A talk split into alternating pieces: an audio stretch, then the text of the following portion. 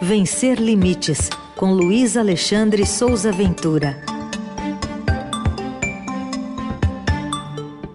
O momento da diversidade e da inclusão, sempre às terças aqui na programação da Eldorado, e diversidade e inclusão também tem que ser discutida em meio a tragédias como essa do litoral norte de São Paulo.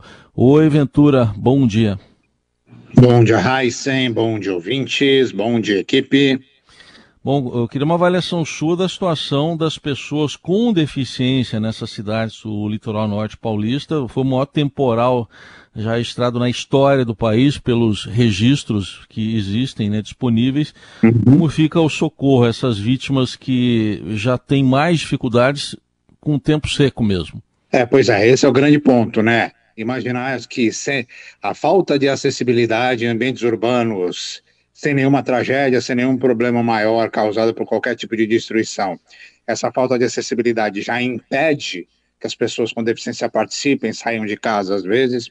Em uma situação como essa no litoral norte, isso é multiplicado por sei lá quantas vezes e amplia essa dificuldade é, progressivamente, né? E aí o pior problema é que até esse momento não tem nenhuma informação oficial sobre quantas pessoas com deficiência foram atingidas, lá pelos deslizamentos e pelos alagamentos, pelas inundações.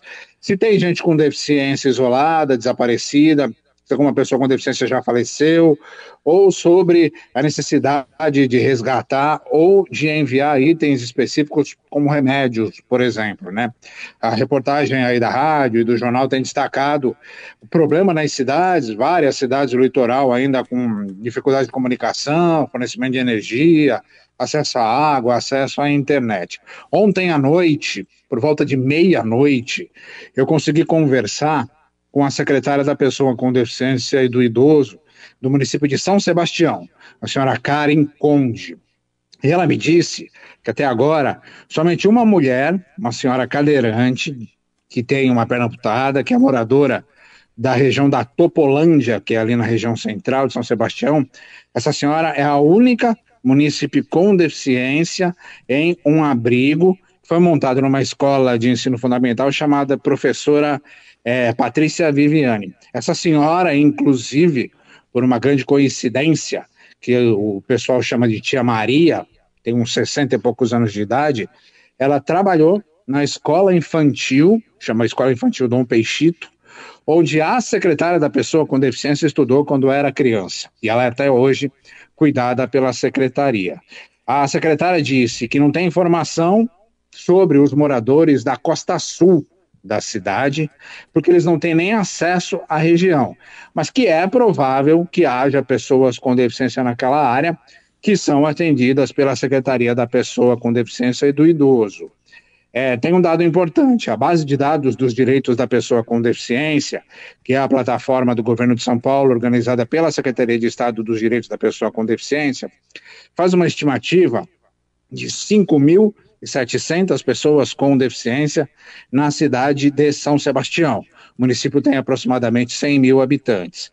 E a secretária me disse que a prefeitura e a secretaria têm 1.994 pessoas que são cadastradas pela secretaria e que recebem vários tipos de atendimento.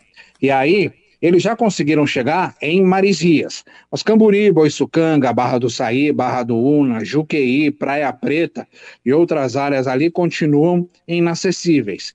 E eles estão sem contato também com várias mães de crianças autistas. A secretária disse que pelo menos 43 pessoas que moram nessas áreas, 43 pessoas com deficiência, que moram nessas áreas fechadas, são cadastradas na prefeitura e fazem parte do projeto municipal de tecnologia assistiva. Então, elas usam próteses, órteses, cadeiras de rodas especiais e outros equipamentos que são fornecidos pela prefeitura. E aí isso é uma ação conjunta dessa Secretaria da Pessoa com Deficiência do Idoso com a Secretaria da Saúde por meio de um convênio com a ACD. Então, a prefeitura enfrenta essa dificuldade para identificar, localizar e saber como resgatar, se é necessário, pessoas com deficiência. Tem uma associação em São Sebastião chamada Associação de Pessoas com Deficiência de São Sebastião, ADEF. Eu conversei ontem também com representantes dessa associação.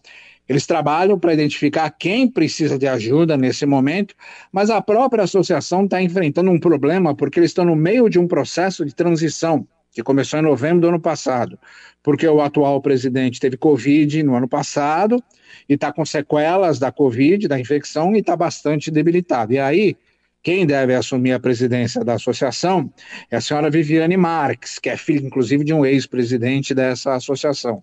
Eu falei com ela ontem também. Ela me explicou que eles mal conseguiram reunir dados básicos sobre a instituição e aí veio a tragédia na região. Ela explicou que tem um grupo lá que está tentando formar a associação, que eles ainda precisam de um local fixo, de uma casa, de uma sala, tem vários projetos para desenvolver, que os integrantes têm outros trabalhos e que usam até recursos próprios na associação e também recolhem doações. Ela disse o seguinte: tem muitas pessoas acamadas acamadas e que eles precisam saber se essas pessoas que estão acamadas, ou seja, que passam o tempo todo deitado na cama, se essas pessoas já foram resgatadas, se elas foram atingidas, porque eles não sabem sobre isso. E que nas áreas atingidas, nessas regiões de, de encosta, onde tudo caiu, a maioria dos moradores é de gente idosa, o que também já dificulta o trabalho. A outra instituição que tem no município de São Sebastião para pessoas com deficiência é uma unidade da APAI, que infelizmente não foi atingida. Então, a tragédia por si só já é bastante grave e a situação das pessoas com deficiência no litoral norte de São Paulo precisa de uma atenção muito focada, muito especializada, muito centralizada, porque a dificuldade de chegar nessas pessoas e de fazer o resgate dessas pessoas é sempre multiplicado, Raiz.